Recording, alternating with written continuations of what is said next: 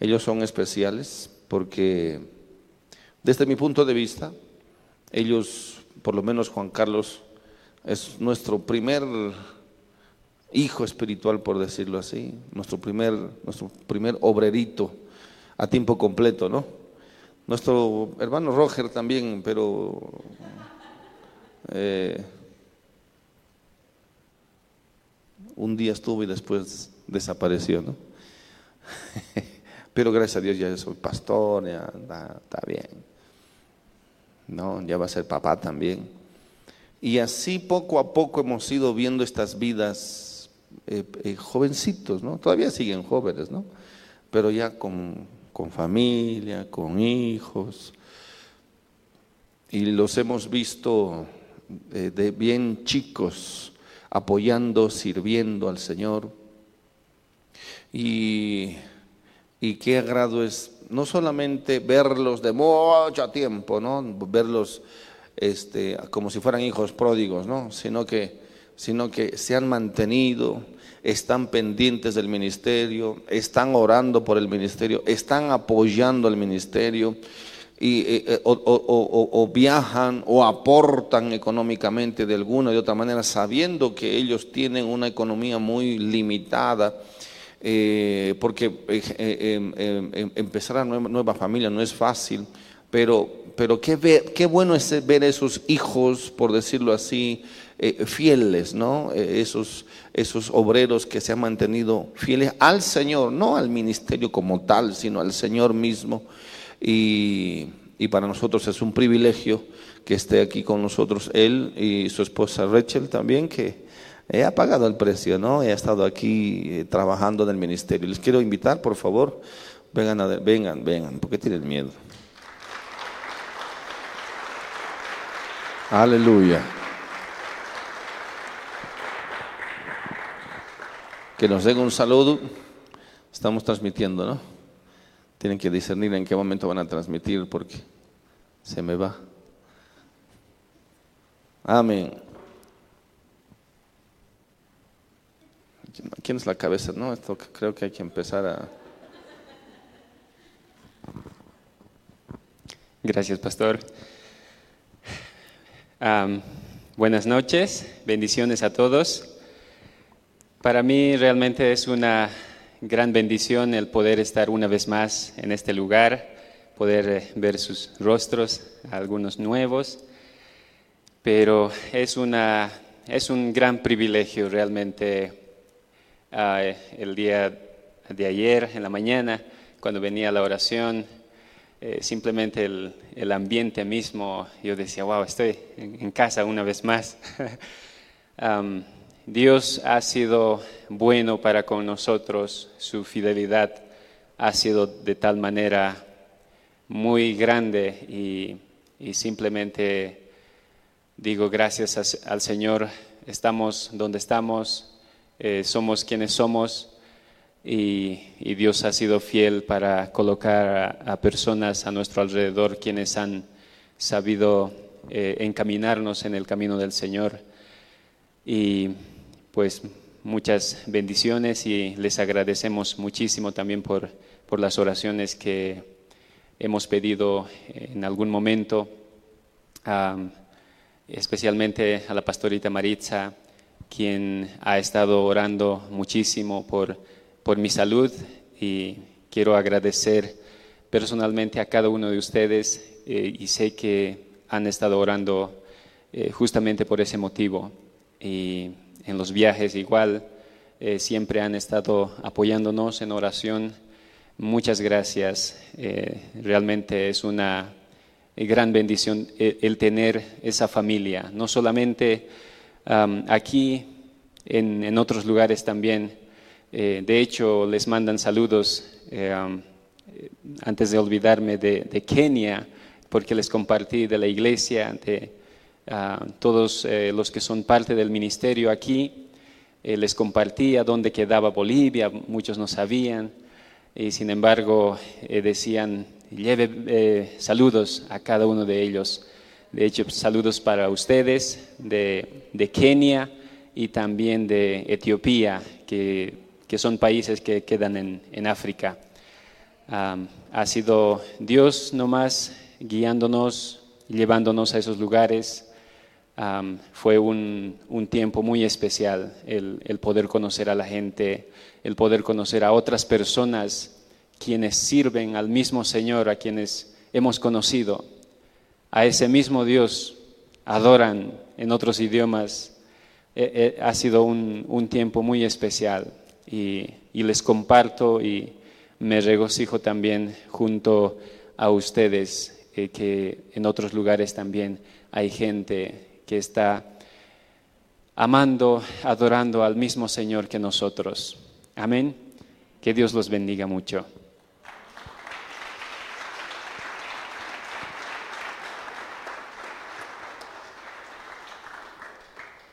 Buenas noches.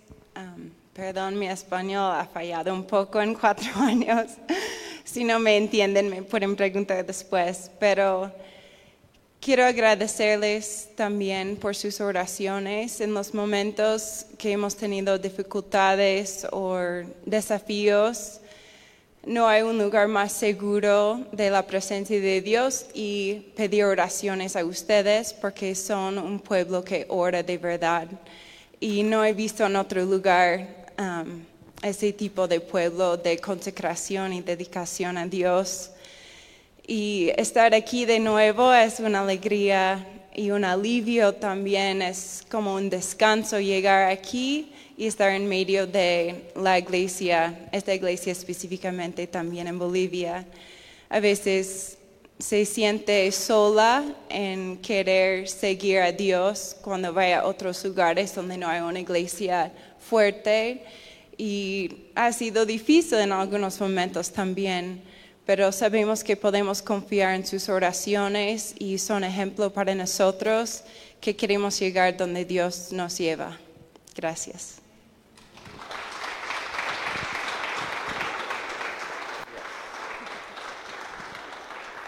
Aleluya. Amén. Amén, amén. Eh, sabemos que Dios ha ido obrando y así es, así los, son los frutos que de a poquito van creciendo, van madurando, se van expandiendo. Nuestro hermano Juan Carlos ha sido un fiel colaborador y, y- soporte también en los trabajos que hemos hecho en Escuelas de Cristo en, en Venezuela, en Colombia, eh, asumiendo sus propios costos, su, su- su responsabilidad, su trabajo.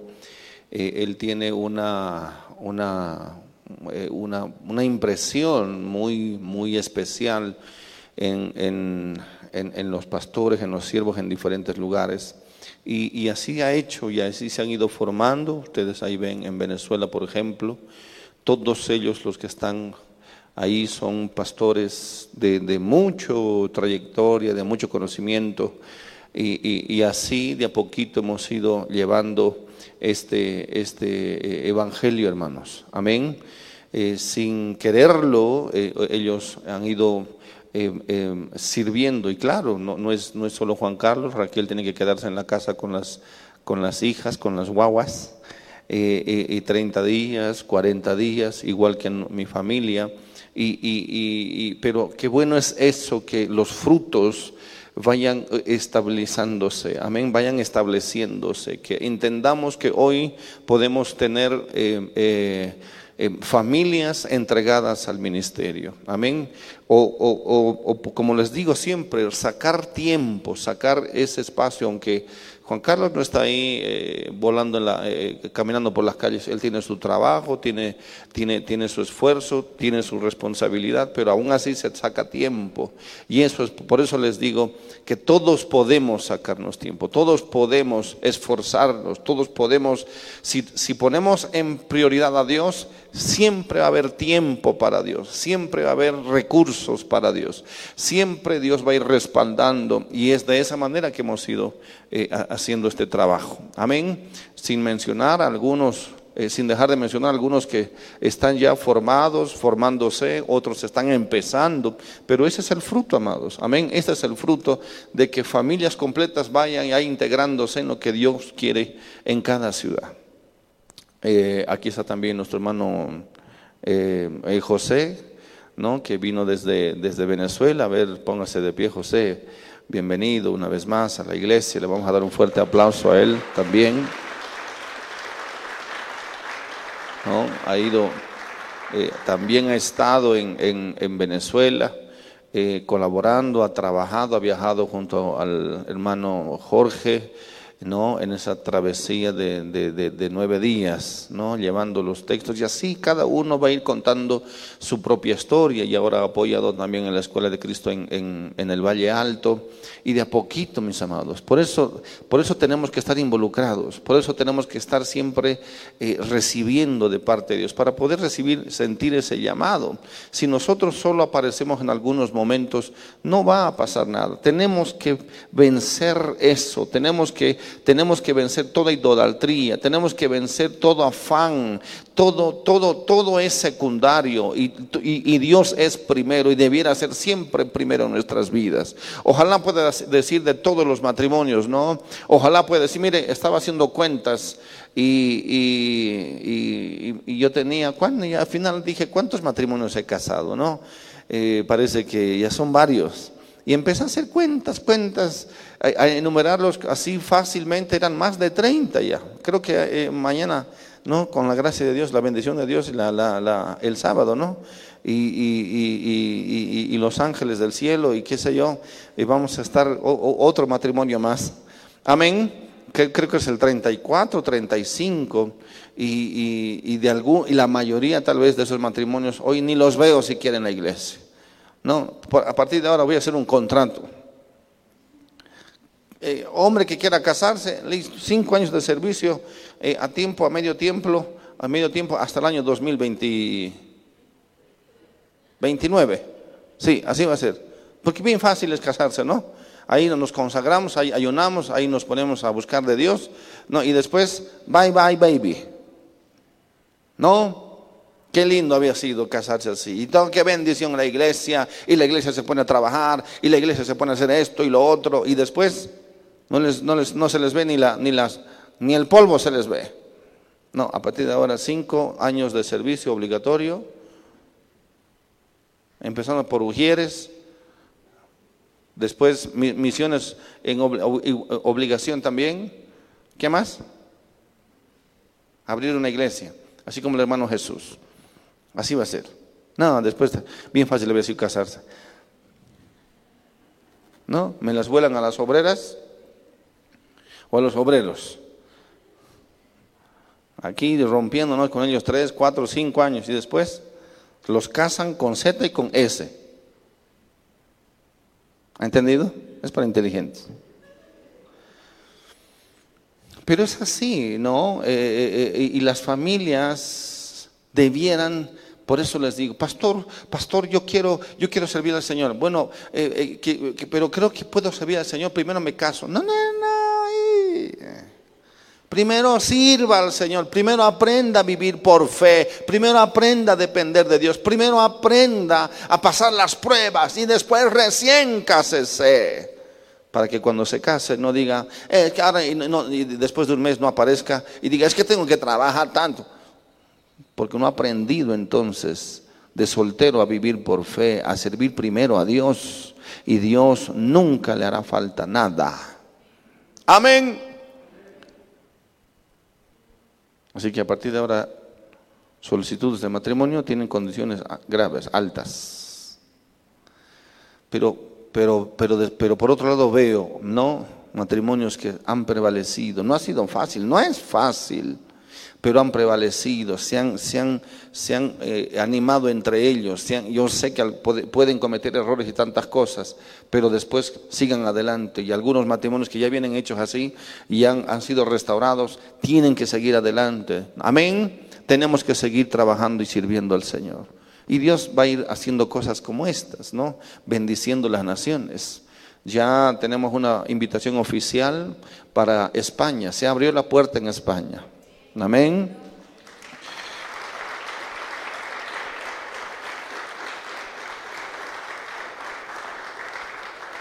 Europa, no solamente España, en realidad es, la entrada a Europa, porque estaremos con el pastor Charles en Madrid, después a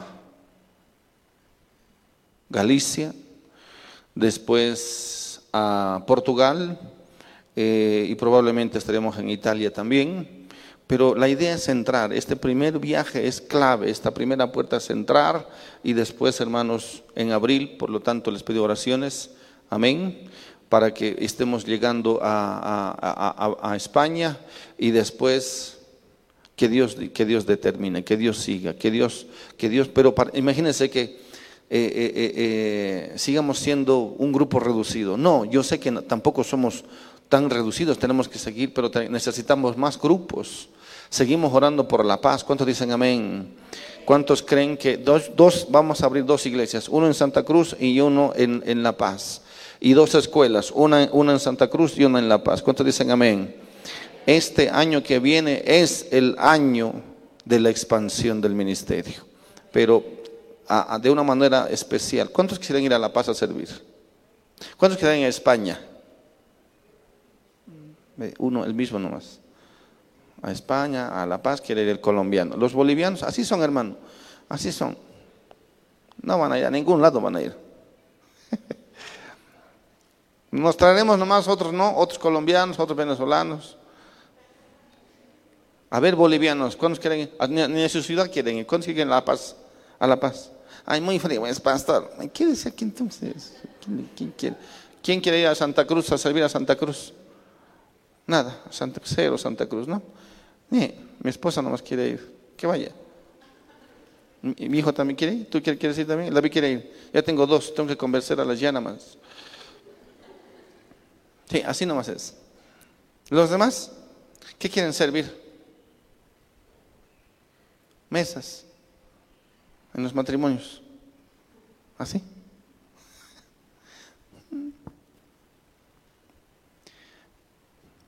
Pero no importa.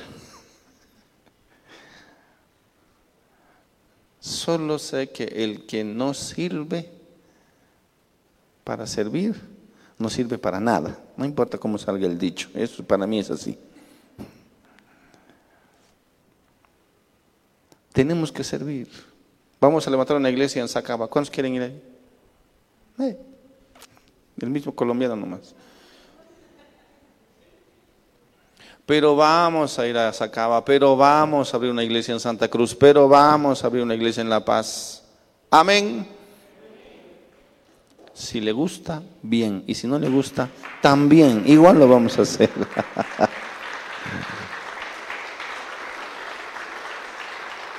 ya ya no me desanimo tan fácil. El lunes estoy viajando a Santa Cruz, un viaje relámpago para ir a ver otro lugar, otra, otra, otra sede para la escuela en Santa Cruz. Lamentablemente la, la sede este, la que estábamos haciendo no va a poder ser. Tienen que arreglarse muchas cosas, sobre todo de forma interna, y lo lamento mucho. La verdad que me ha costado mucho, he esperado demasiado que se arreglen algunas cosas, pero parece que no. Así que ni modo, tocaremos otras puertas, estaremos orando, quién sabe. No, entonces, ¿quién, quién sabe? De hecho, en el lugar que estamos yendo a ver, hay más de 120 camas, no hay que ni hacer camas, ni comprar camas, ni comprar colchones, y está todo hecho ahí. Y oremos, por favor, que es un director de un seminario, y oremos para que hagamos un convenio de servicio al pueblo de Dios. Porque es lo que hacemos, ¿no? no es un negocio, ni cobramos un centavo, y los que pagan es porque, porque, porque están haciendo su desquite, entonces está bien. Pero, pero eh, eh, eh, oremos para que la iglesia o la escuela de Cristo en Santa Cruz se establezca en ese lugar. Amén. Amén. Que, que, que, el, que el lunes entonces tengamos bendición. Que, ¿Por qué estoy apurando todo esto? Porque desde ya tenemos seis escuelas para, la próximo, para el próximo año. Seis escuelas de Cristo. ¿Cuántos dicen amén? Vamos a tener eh, dos escuelas, ¿sí? O, perdón, cuatro. Pero eh, en el mes de marzo, a mediados de marzo, vamos a ver la fecha exacta. Tiene que todo cuadrar con la invitación también a, España. Entonces tiene que cuadrar para que eh, hagamos, no, perdamos tiempo. Y, entonces tiene que cuadrar la fecha con el viaje, con los congresos. Y así va a ser una bendición. Oremos por Santa Cruz, porque hay un equipo de seis pastores aproximadamente que me han dicho, pastor, necesitamos trabajar apoyando la Escuela de Cristo en Santa Cruz. Queremos apoyar. Hemos hecho la escuela y nos ha parecido que es la mejor opción, la mejor herramienta. Queremos apoyar en la escuela de Cristo. Seis pastores aproximadamente ya están trabajando, me han solicitado las fechas, por eso he que hacer con ellos el programa que no hacíamos con un año de anticipación, o bueno, con meses de anticipación. Ellos van a visitar a cada pastor, ellos van a ir a cada asociación pastoral, ellos van a ir a visitar a tantos pueblos que se necesita ir, así que ya está establecido el equipo en Santa Cruz, gracias a Dios. No ha sido fácil, pero la escuela en Santa Cruz tiene que dar fruto y va a dar fruto. Tal vez, no tal vez, no va a ser en el mismo lugar, hubiéramos querido, pero ni modo. Nos vamos a otro lugar total, es un internado donde desde ahí vamos a estar bombardeando los cielos, ¿sí o no? Amén. Y este grupo de gente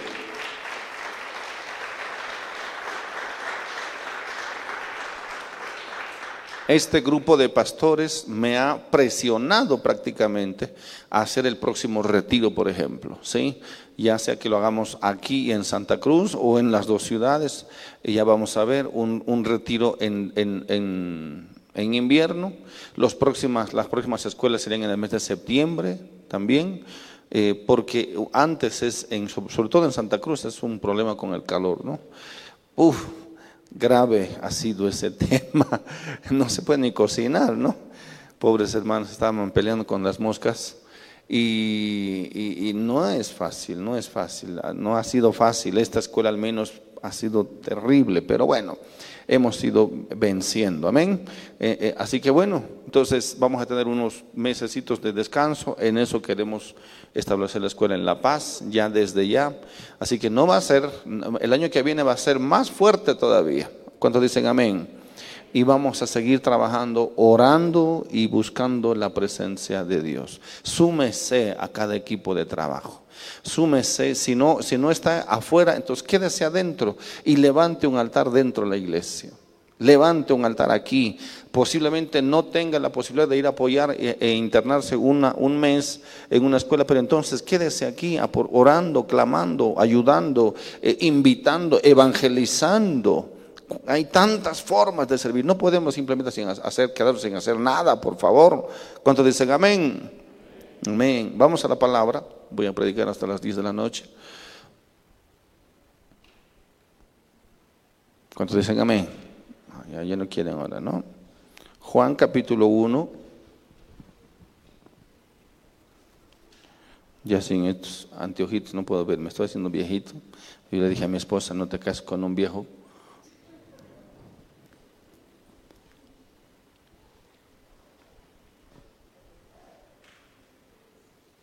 Juan capítulo 1.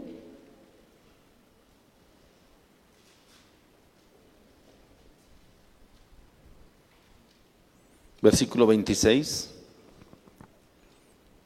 Pero mi esposa me dice que me veo más guapo, entonces está bien. Juan 1.26 dice así, Juan le respondió diciendo, yo bautizo con agua, mas en medio de vosotros está uno a quien vosotros no conocéis. En medio de vosotros está uno a quien vosotros no conocéis. Difícil declaración, de Juan Bautista. Difícil, difícil porque les dice de frente a un pueblo, a una gente que en medio de ustedes hay alguien, en medio de ustedes hay, hay, hay una persona y de hecho después va a declarar, hacer una declaración increíble Pero desde ya Juan dice, hay entre vosotros alguien, uno entre vosotros a quien vosotros no conocéis, debieran conocerle, pero no le conocen. Este es el que viene después de mí, el que es antes de mí, del cual yo no soy digno de desatar la correa del calzado. Este es el que viene este es el que viene después de mí, el que es antes de mí. Por supuesto que Juan está hablando en términos espirituales. Amén. Jesús había dicho eh, acerca de Abraham, Abraham nuestro padre, dijeron los discípulos, y Jesús, Jesús dijo, ah, sí, claro. Eh, eh, ustedes creen que Abraham es su padre. ¿sí? Ustedes para empezar son hijos del diablo.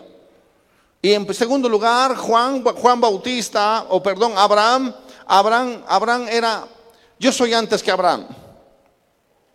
Es más, Abraham vio mi día y se alegró de mis días. Ellos dijeron, ¿qué? Abraham es, tú eres antes que Abraham. ¿Cuántos años tienes?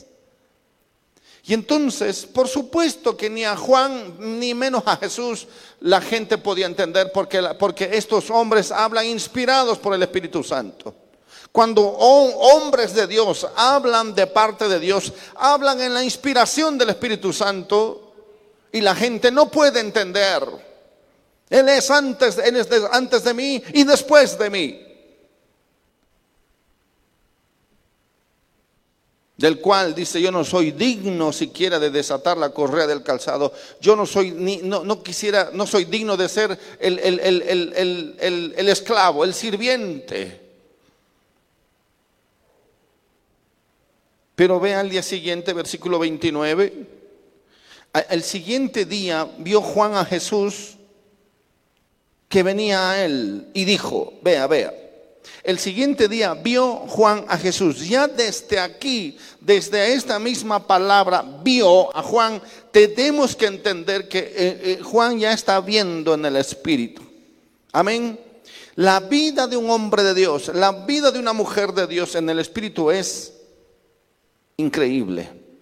Es, es, eh, está llena de sorpresas. En cualquier momento el Espíritu puede hacer algo con ellos que tú ni siquiera piensas. Son impredecibles porque son como el Espíritu. No sabes ni de dónde vienen ni a dónde van.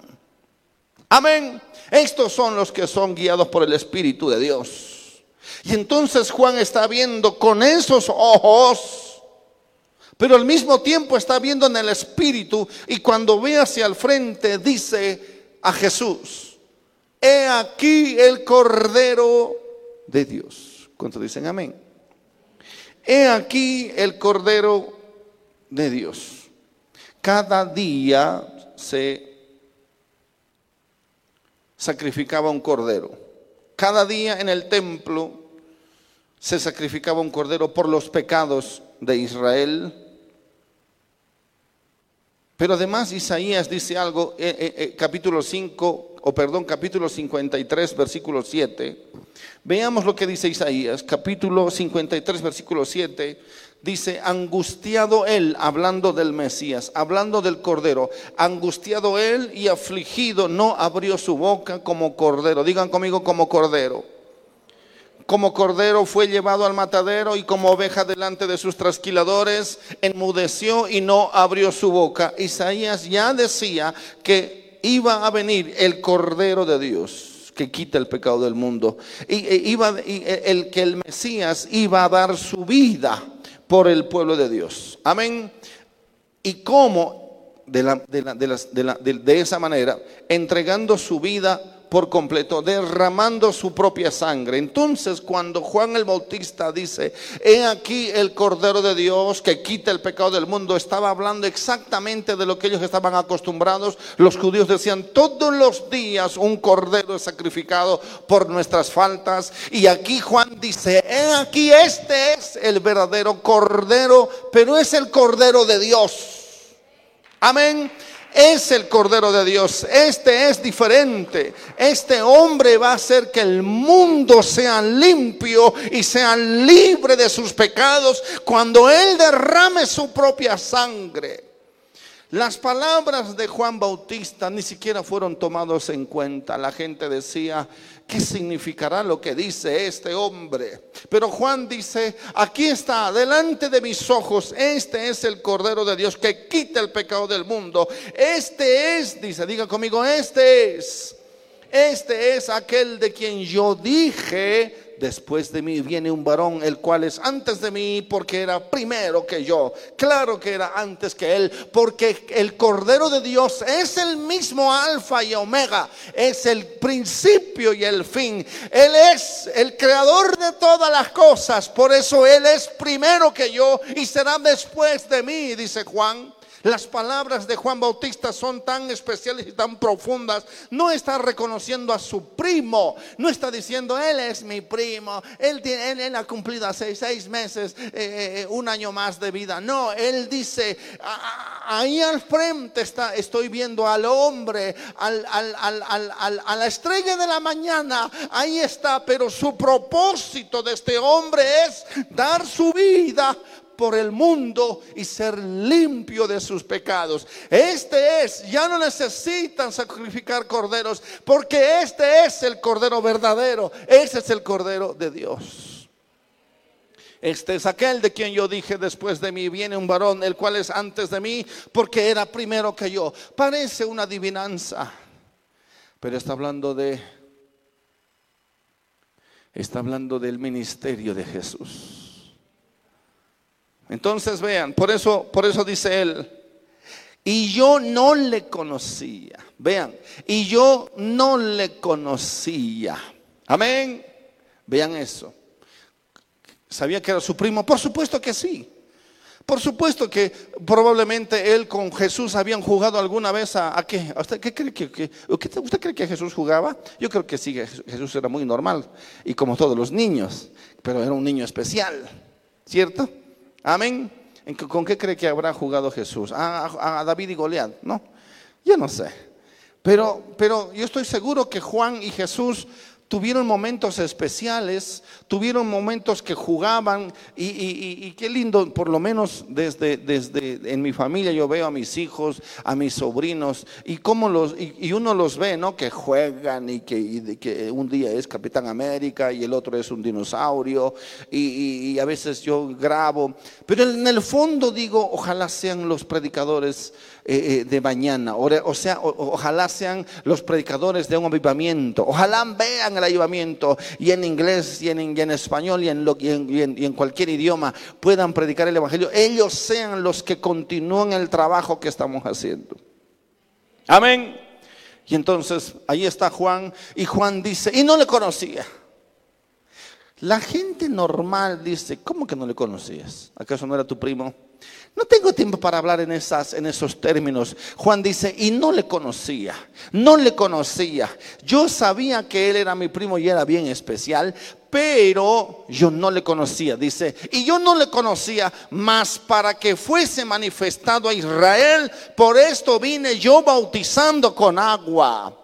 Aquí es donde Juan revela el propósito de su vida. Dice, más allá de lo que nuestros ojos puedan ver, yo solamente vine haciendo algo para que fuese manifestado a Israel, dice, por esto vine yo bautizando. En otras palabras, una, una, sola cosa yo tenía que hacer con mi vida y era bautizar, predicar el Evangelio para que todo Israel se arrepienta de sus pecados y venga al conocimiento el Hijo de Dios, el Mesías, el Cordero de Dios. Por eso debemos entender que tal vez, tal vez tu trabajo no sea tan importante.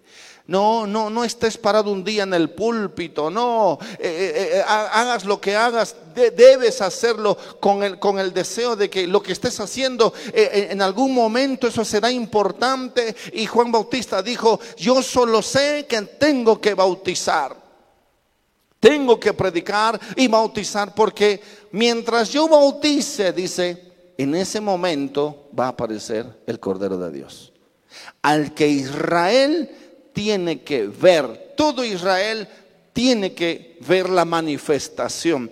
Qué increíble es esto, haciéndonos entender claramente que eh, Juan Bautista sabía perfectamente su ministerio. Por eso nosotros hacemos lo que hacemos. ¿Por qué el pastor se desaparece 40 días? ¿Por qué el pastor se va a otro lugar? ¿Por qué no, no me pastorea? Porque para esto he venido a hacer. Para esto hemos venido. Por eso a usted lo mando a la escuela y después, ah, ahora entiendo. Decía un hermano el otro día, ¿no? En un testimonio. En la escuela en Santa Cruz decía, ay, me molestaba que me manden a dormir. Nadie, ni mi marido me manda a dormir. Me molestaba que me manden, que me manden eh, a tomar eh, en cinco minutos al baño, no me daba ni, ni tiempo. No, y toda la escuela así, rebuznando. Y en su testimonio, y claro, y ella dice, y cuando escuché el evangelio o la lección del soldado de Cristo, dice, ay, con razón, debían poner al principio. Sabemos que es una excusa más. Pero ella dice, debían poner al principio y, según ella hubiera sido una buena soldada. Yo creo que no hubiera aguantado. no es así. Amén. Tenemos que, tenemos que ser fieles en lo poco aprender a ser fieles en lo poco. Y Juan dijo, Juan dijo eh, eh, por eso él, tenía una misión de parte de Dios y le dijo, Dios le dijo a él, simplemente predica el arrepentimiento y bautízalos. Cuando tú hagas eso, aparecerá a Israel mi hijo manifestado. Amén, dijo, dijo Juan Bautista, y empezó a trabajar. Amén qué tremendo es saber a lo que Dios nos ha llamado a hacer. Qué importante es saber. Qué importante es conocer a qué nos ha llamado Dios. Y qué frustrante y terrible debe ser no saber a qué Dios te ha llamado. Amén. Mi esposa está muy contenta porque dice, este, yo he sido llamada a ser la mujer del pastor, la esposa del pastor. Está bien, se salva. y eso es todo. A mí me tiene que ser feliz, eso es todo. Y que mis hijos no se vayan al, mundo, nada más. Aumentame un poquito el volumen, por favor, antes que me quede sin voz. Sin voz. Aleluya. Amén. ¿Estamos entendiendo? Qué importante. Pero pastor, ¿qué tengo que hacer? ¿A dónde tengo que viajar? Vaya a la esquina. Viaje a la esquina.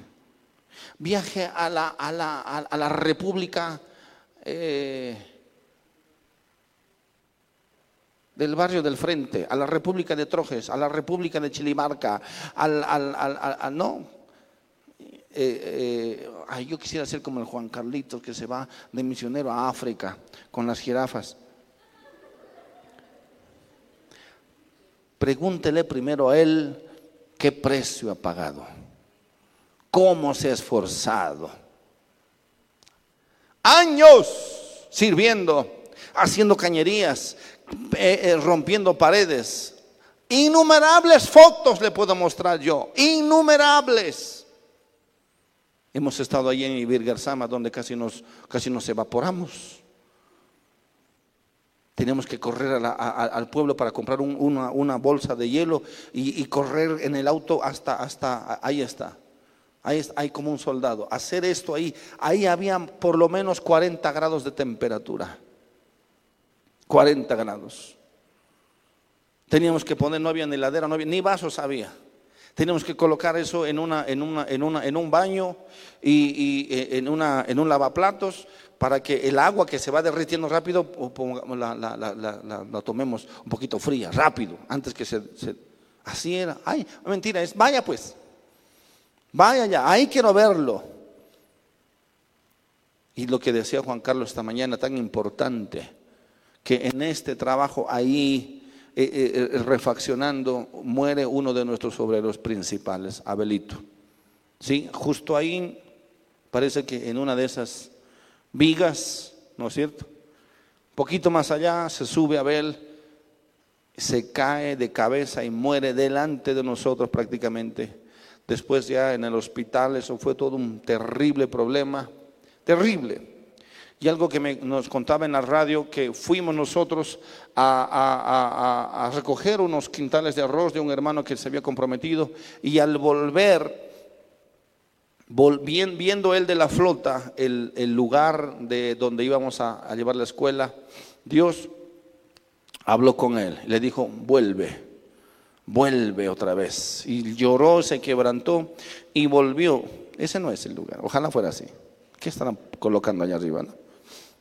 Obviamente no saben nada, no estaban ahí. ojalá fuera así, ¿no? Eh, y Dios le dice, vuelve. Claro, yo estaba ahí en, eh, aquí en Cochabamba con, la, con la terrible situación de la muerte de nuestro hermano. Sinceramente yo no quería saber de nada, pero cómo Dios usa a los, a los dispuestos. Amén.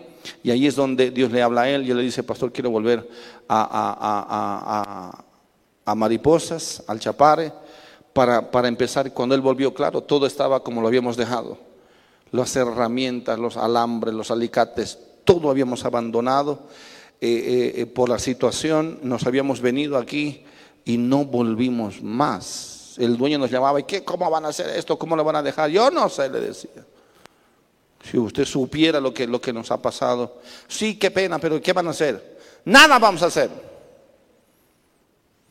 El hombre le, importaba un, pepino lo que, lo que nos había pasado. Él quería que lo coloquemos sus cosas bonitas, ¿no? que nos engañó después, por supuesto. Por eso no se volvieron a hacer escuelas, porque nos engañaron. Otro día le voy a contar la historia, bien. Pero ahí volvimos de ahí es, de aquí es donde nuestro hermano vuelve y vuelve con otros obreros más, con, con, con Yus, Yuset y otros hermanos jóvenes, muy jovencitos, fueron y trabajaron y entonces empezamos un ciclo conociendo el costo, sabiendo el costo. Qué alto había sido el costo. Terrible había sido el costo de servir al Señor. Amén. Así que volvimos, pero ese es el punto. El punto es, el punto es, ¿realmente sabemos el costo? ¿Realmente queremos pagar el costo? Y si sabemos el costo, ¿queremos pagar el costo? Amén. Y Juan dice, yo solo sé que debo predicar y bautizar a los arrepentidos. Solo eso sé. Nada más sé. Porque si yo hago esto, el Señor me dijo, el Señor va a manifestar a Jesús, al Cordero de Dios. Amén. Y entonces eh, eh, eh, Juan dice, también, dice versículo 32, también dio Juan testimonio diciendo, vi al Espíritu que descendía del cielo como paloma y permaneció sobre él. Y otra vez dice el versículo siguiente, y yo no le conocía. Y yo no le conocía, ve ahí dice, y yo no le conocía, pero eh, fíjese, pero el que me envió a bautizar con agua, qué increíble Cómo Jesús revela el ministerio, cómo Jesús muestra al Padre tratando con él de forma independiente y personal. Por eso dice la palabra, y Dios habló un hombre en el desierto llamado Juan. Amén. En el desierto. Qué privilegio es encontrar a esos hombres. Esos hombres y mujeres, esas, esas mujeres que tienen una palabra de parte de Dios y dicen, Dios me ha dicho esto y Dios me ha dicho que haga esto y punto, y lo voy a hacer. Y entonces dice, yo no le conocía, no sabía ni quién era, ni siquiera sabía quién era el Mesías, el Cordero de Dios. Yo no sabía, solo sabía que tenía que predicar. ¿Cuántos podemos decir esto hoy nosotros? ¿Cuál es tu misión? Tu misión es la misma. Nuestra misión es la misma, seguir predicando. Para que un día aparezca el Mesías, pero el Mesías va a aparecer en las nubes.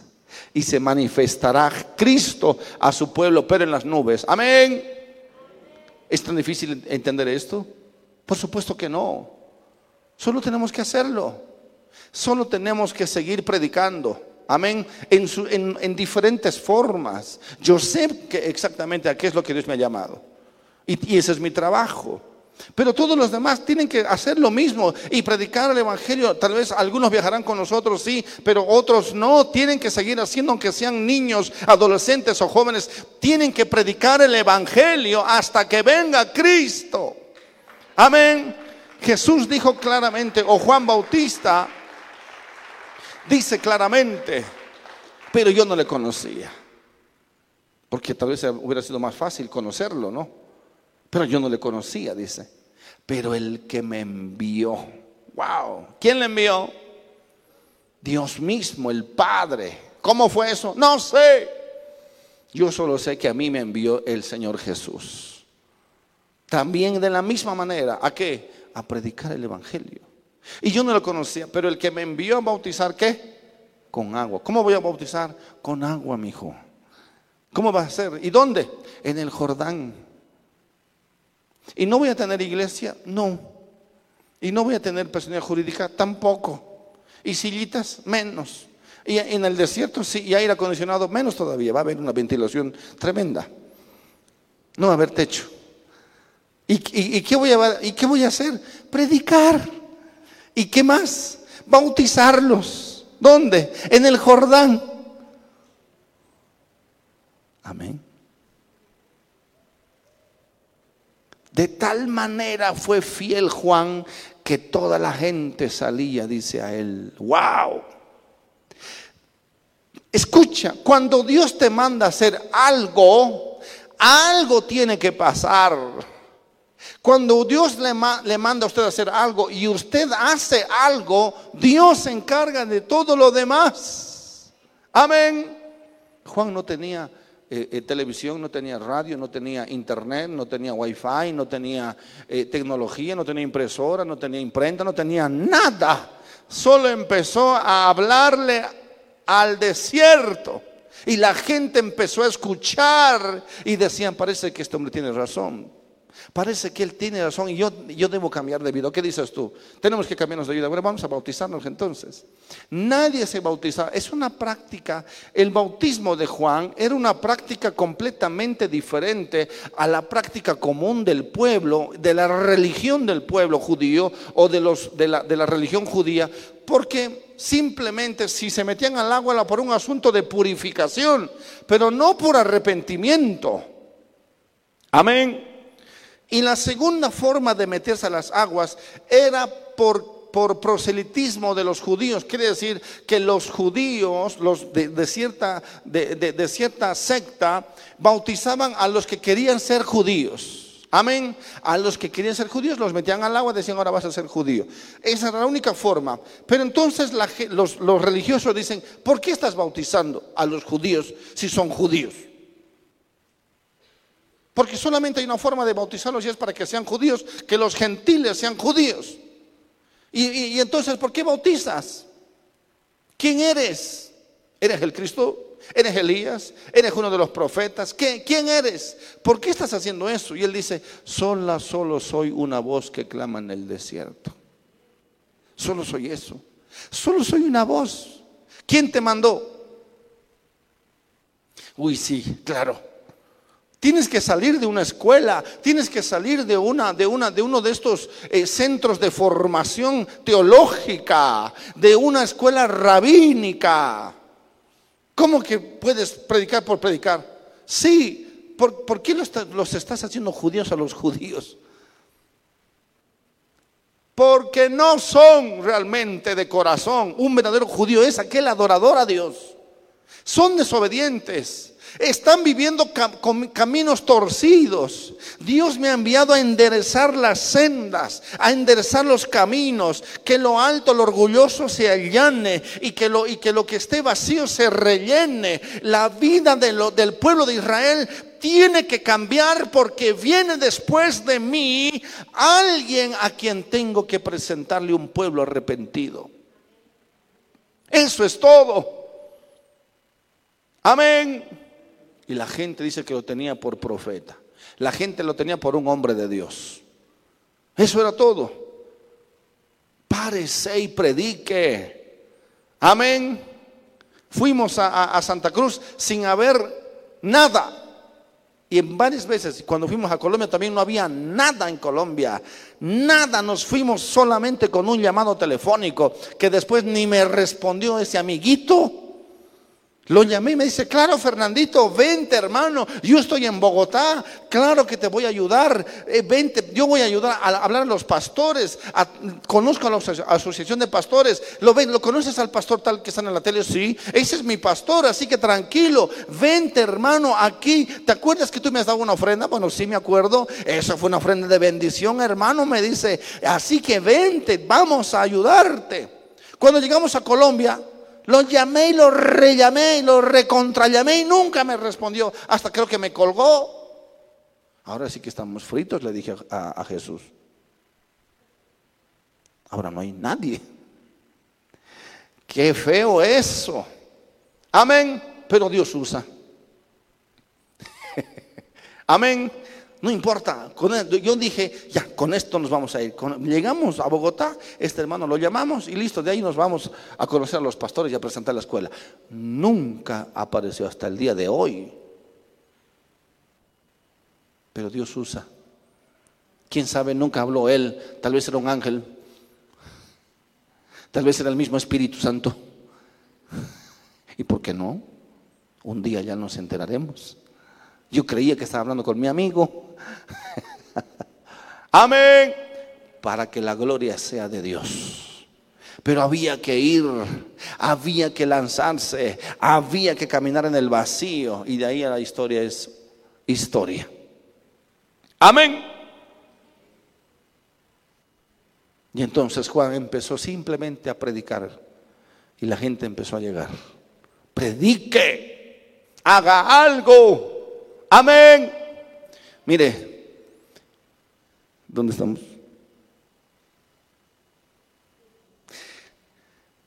Dice, pero el que me envió a bautizar, solo una orden, ve a bautizar.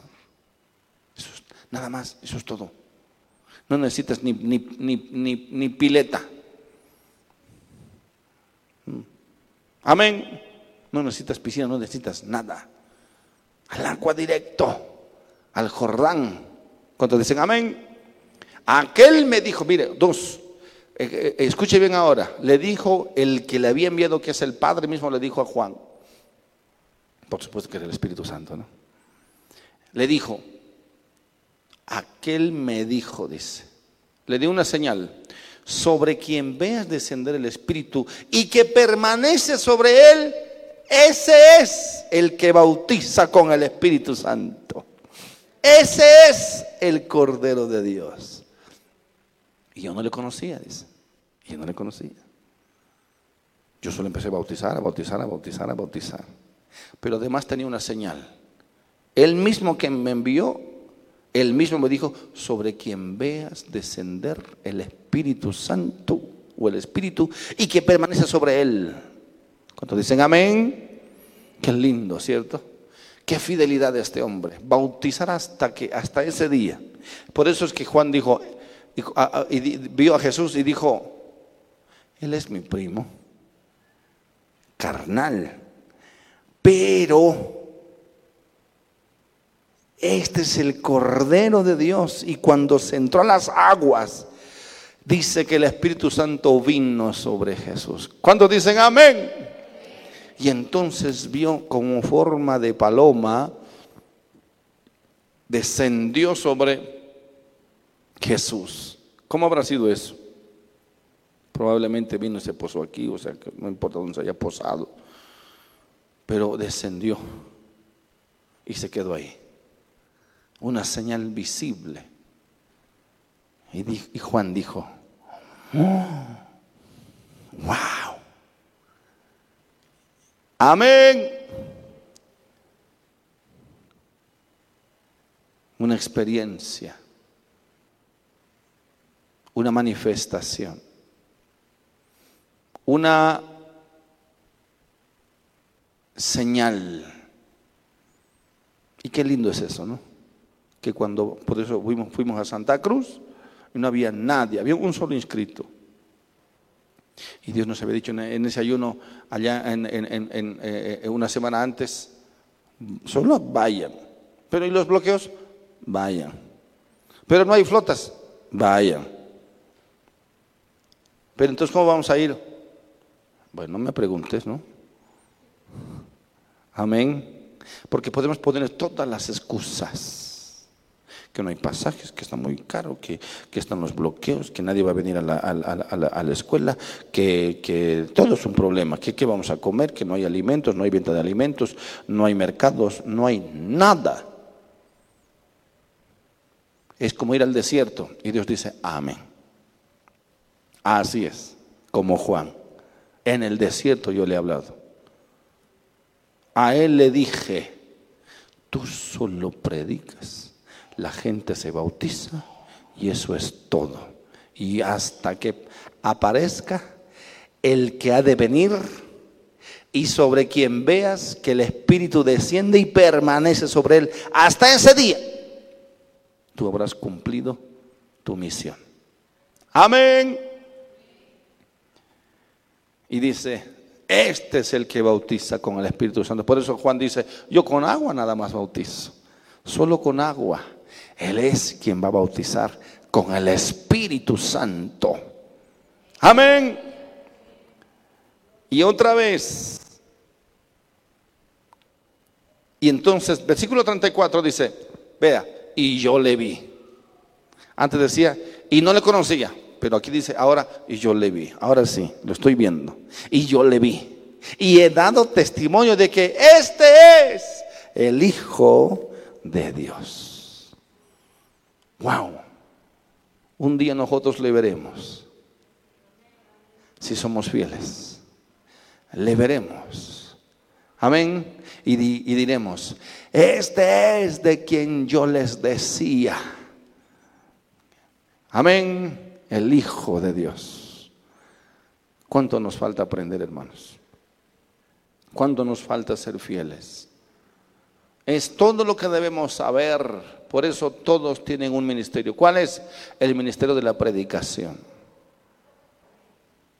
La mayoría cree que piensa que el ministerio es subirse aquí o subirse a los, a los aviones. No. Es, está allí, ahí al lado de tu casa, en tu plaza. Amén. Hágalo. Hágalo. Ese es su llamado. A todos nos ha dado Dios el ministerio de la reconciliación. Póngase de pie, por favor.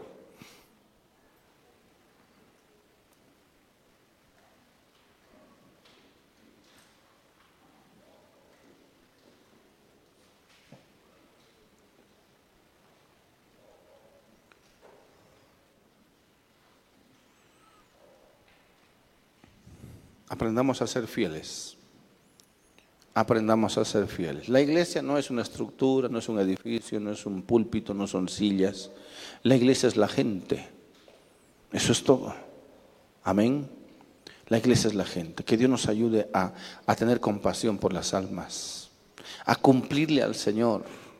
Que el Espíritu Santo descienda sobre ti nada más y permanezca en ti. Está en ti, pero llenes entonces del Espíritu Santo. Que Dios nos ayude, hermanos que volvamos a hacer lo que Dios nos ha llamado a hacer, nada más predicar. Algunos, algunos, algunos quieren un micrófono como este, se lo regalo. ¿Mm? Vaya con ese micrófono se va a ir a predicar el Evangelio. Cuando dicen amén, no se necesita micrófono, no se necesita plataforma, no se necesita nada más que simplemente hablarle a la gente como Juan Bautista. Nada más. ¿Cuántos dicen amén? Ay, pastor, cuando, cuando hagan, hagan, hagan eh, em, este, eh, panfletos, cuando hagan, ay, voy a, a, salir a predicar. Ahora hay mil, mil, diez mil volantes ahí.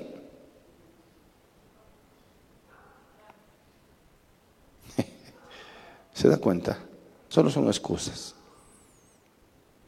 Salimos a predicar allá en Santa Cruz y nos fuimos todos a predicar a las calles en una de esas tardes.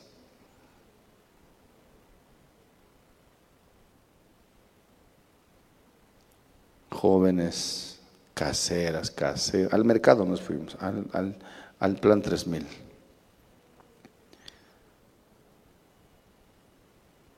Y te encuentras de todo, ¿no?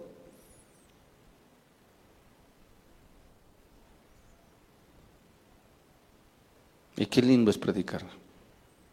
Algunos, y la mayoría, yo ya voy a una iglesia. Y el domingo ha ido, no, porque no tengo tiempo. Entonces, ¿qué está esperando? Sí, tengo que ir a la iglesia, dice. Mucha gente ya ha sido predicada y eso, no es otra cosa. Entonces vaya y rescátelos del infierno, de las garras, del afán, del amor al dinero, de la, de la idolatría. ¿Cuántos dicen amén? Amén. Levante una iglesia en su casa. ¿Cuántas veces le hemos dicho lo mismo? ¿Qué necesito? No necesita nada. Solo ganas. Por eso, por eso Jesús dijo, Juan es el, el más grande de todos los profetas, porque fue fiel a la orden del el que le dijo. Solo le dijo algo. Dios te ha dicho algo. ¿Qué te ha dicho a ti el Señor? ¿Te ha dicho algo? Yo sé que te ha dicho algo. Solo obedece. Y ese desierto se va a empezar a llenar de gente. De gente, de gente, de gente. Amén. Su casa se va a llenar de gente. Tiene que pastorear. Ya ha hecho la escuela de Cristo. Los que han hecho, y quiero decirle algo además, duro y fuerte. Porque si usted se ha fijado en su certificado, dice plantador de iglesias. ¿O no? ¿Sí o no? Así que pastoras y pastores, bienvenidos. Todos los que han hecho la escuela pueden pastorear y pueden levantar iglesias. Gloria a Dios. Al próximo domingo no los quiero ver a nadie. Vayan a levantar iglesias. ¿En serio puedo? Pues tiene todo mi, es, la única iglesia donde les dicen, vayan a levantar, todos son pastores. Es la única iglesia donde, donde te dicen, vayan, todos son evangelistas. Amén. Aquí no estamos peleando por quién va a ser predicador, quién viene a predicar el lunes, quién viene a predicar el miércoles, que como un hermanito por ahí diciendo, entre ellos nomás se predican y. Eh. Vaya afuera, gane almas. De eso va a dar cuenta usted. Un día el Señor va a aparecer. Ese día va a aparecer, como Juan dijo. Y lo vi, y lo vio, dice ahí. Y después dijo, he terminado, como el apóstol Pablo, he terminado. Pudo haber dicho, he terminado mi carrera. He cumplido. Ahora es necesario que yo mengüe y que Él crezca. Ya Él lo llevaron preso. Pero Él decía, díganle otra vez si Él es el Mesías, para que esté bien seguro, para que me muera bien muerto. Amén. Mis amados, yo voy a seguir corriendo voy a seguir corriendo. No empecé a correr de país en país, empecé a correr en mi propio barrio, en mi propia zona, en, en, las provincias, predicando por aquí y por allá, en las plazas también, en, en, los hospitales y en las, en las cárceles también. Ay, yo quiero que me lleve a España. España, váyase a la calle España y predique toda esa calle. Y usted va a ser una misionera internacional. Después váyase a la Honduras, después váyase a la Brasil, lleno de gente. Vaya a Brasil, vaya a Honduras, vaya a España, ¿a dónde más? Ecuador, Colombia. Usted puede ser el evangelista más reconocido internacionalmente hablando. Ni a La Paz quieren ir, ni a, ni a Santa Cruz quieren ir. ¿A dónde quieren ir? A España quieren Está bien, quieren ir a España, venga, pague su pasaje, 1.800 dólares. Amén. ¿Quién quiere ir? El colombiano, no, ese colombiano. Ya sabrá lo que hace, ¿no? Yo no lo voy a pagar.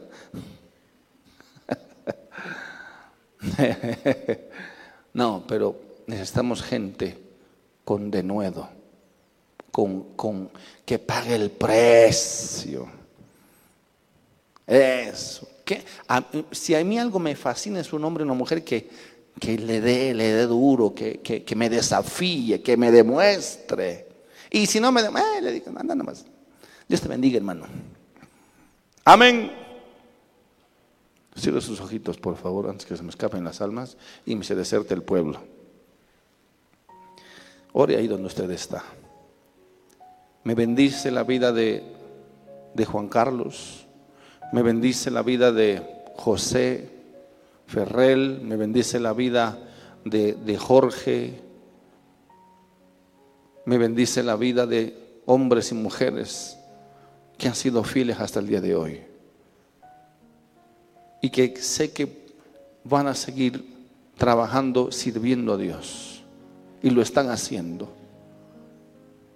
Que se vayan sumando más hombres y mujeres, más jóvenes. Necesitamos más obreros. Me bendicen la vida de los jóvenes internos, la vida de, de, de David y su familia, de Yuset, su familia y todos los que son de alguna forma, conocen, han entendido el costo. Pero hay mucho más por adelante, mucho más por delante, hay mucho por hacer, hay mucho trabajo. Amado Dios, te ruego por más obreros, por más obreros en el nombre de Jesús. Gracias, Señor, por, por todos los que hoy están despertando. Gracias por nuestro hermano Abel que pagó el más alto precio tal vez. Gracias por tantos hombres y mujeres que hemos visto y hemos conocido. Y hoy no están con nosotros, pero están sirviendo. Oramos por más obreros, que conozcan su llamado tan simple como Juan Bautista, que conozcamos ese llamado. Solo ir y predicar el Evangelio hasta que tú vengas, hasta que tú aparezcas, hasta que suene esa trompeta, Dios. Dios mío, por favor te ruego, danos esa gracia, danos esa gracia. Levanta evangelistas, levanta predicadores, levanta misioneros. El verdadero trabajo no es con un micrófono. El verdadero trabajo es en las calles, es en las misiones. En el nombre de Jesús. Purifica el ministerio, Dios. Sí, purifica el ministerio. Saca de, este ministerio mm, tal vez muchas distracciones, pero purifica el ministerio. Enfócanos directamente a hacer lo que cada uno debe hacer. Que pueden trabajar con niños, que puedan trabajar con adolescentes, formando su corazón, su carácter. Que salgan afuera, que salgan a los, a los asilos, que salgan a, a los hospitales en el nombre de Jesús. Y tú vas a proveer, Señor, de todas las herramientas. En el nombre de Jesús. Y vas a abrir más puertas. Y vas a enviar más recursos.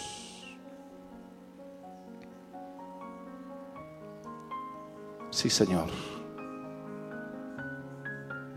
Tú nos has llamado. El que, el que me envió, decía Juan. El que me envió. Solo fui fiel al que me envió. Danos ese espíritu de Juan Bautista, Dios mío. Para que solo podamos decir, el que me envió a predicar, el que me envió a este lugar, el que me envió a esa nación, el que me envió a ese país, a esa ciudad, a ese pueblo, a esa provincia. Solo Él, solo tú nos has podido enviar. Y solo de ti recibiremos la recompensa. Nada, nadie más. ¿Y cuál es esa gran recompensa? Mirar ese día cara a cara al Cordero de Dios.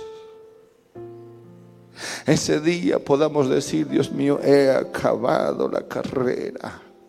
Ahora me está preparada la corona de justicia, la corona de vida, el poder estar junto a mi Señor, a mi Salvador, a Jesús, al Cordero, al Mesías, a mi Salvador, Dios mío. Que no confundamos, Dios mío, el ministerio. Que no confundamos los papeles ni los roles. Hay tanto por hacer. Hay tanto, Dios mío. Algunos podrán participar en las escuelas, otros deben salir a las calles, a los hogares, a los colegios, a los colectivos, a los micros, a los buses. Levantar una iglesia. Amado Dios. Por favor, confirma, Dios mío, los obreros. Llama y confirma los obreros. Muéstrales a cada uno su área, su lugar de trabajo, su servicio, no en la iglesia, sino fuera de la iglesia, que es más importante. Dios, sí que los pastoreen, Dios mío. Que los pastoreen, Dios. Qué oración tan gloriosa. A los que tú me diste, Dios, no he perdido, sino que ahora, Dios sean uno y vayan y que tengan ese amor y prediquen este evangelio a toda criatura, a todas las naciones que sean testigos. Dios mío, Padre mío, ayúdanos, danos esa pasión, danos esa pasión otra vez por las almas, por los que se pierden, Dios no permitas que nos distraigamos, no permitas que equivoquemos la razón de nuestro llamado. Es solamente el desierto, solo el desierto. No nos permitas ingresar a la ciudad como Juan para distraerse, no quedarse en el desierto simplemente para recibir instrucciones de aquel que habla, de aquel que de arriba habla y da señales. Dios mío, no nos permitas no permitas que nos equivoquemos. Que cada uno asuma, asuma ese rol, asuma ese papel, asuma lo que ya sabe. Que de eso va a dar cuentas al Señor. Ayúdanos en el nombre de Jesús. En el nombre de Jesús. Te damos gracias, Señor. Que cada uno responda, responda al llamado responda al ministerio. Que cada uno de nosotros respondamos, Señor. Gracias. En el nombre de Jesús. Que podamos escuchar esa voz de arriba. Que podamos escuchar esa voz del Espíritu. Que podamos responder a ese llamado y a esa voz. Para ver que el Espíritu desciende sobre las almas para ver que el Espíritu Santo gobierna las vidas y después simplemente partir hacia otro lugar hasta que suene esa trompeta gloriosa. En el nombre de Jesús. Hay tanto, hay tanto, hay tanto por hacer. Padre, envía obreros. Hoy te rogamos, envía más obreros, sí Señor, más obreros, más obreros. Dios, por favor te ruego en el nombre de Jesús. Haznos ganadores de almas. Sobre todas las cosas, haznos ganadores de almas. Y gracias por haberme dado, Dios, esa visión de la escuela de Cristo. Sabiendo que ese trabajo aviva las iglesias, aviva los pastores, aviva los siervos de Dios, aviva, restaura a los jóvenes, restaura familias levanta ministerios, resucita ministerios. Abre más puertas, Señor. Despierta hombres y mujeres que quieran soportar, que quieran eh, sostener estas escuelas en diferentes partes de Bolivia y el mundo, y en Europa, en Centroamérica, Dios, en el nombre de Jesús. Ayúdanos. Si hay algunos aquí que tienen que ser enviados, Señor, despierta eso en su corazón, en el nombre de Jesús. Gracias, Señor. Amén. Y amén.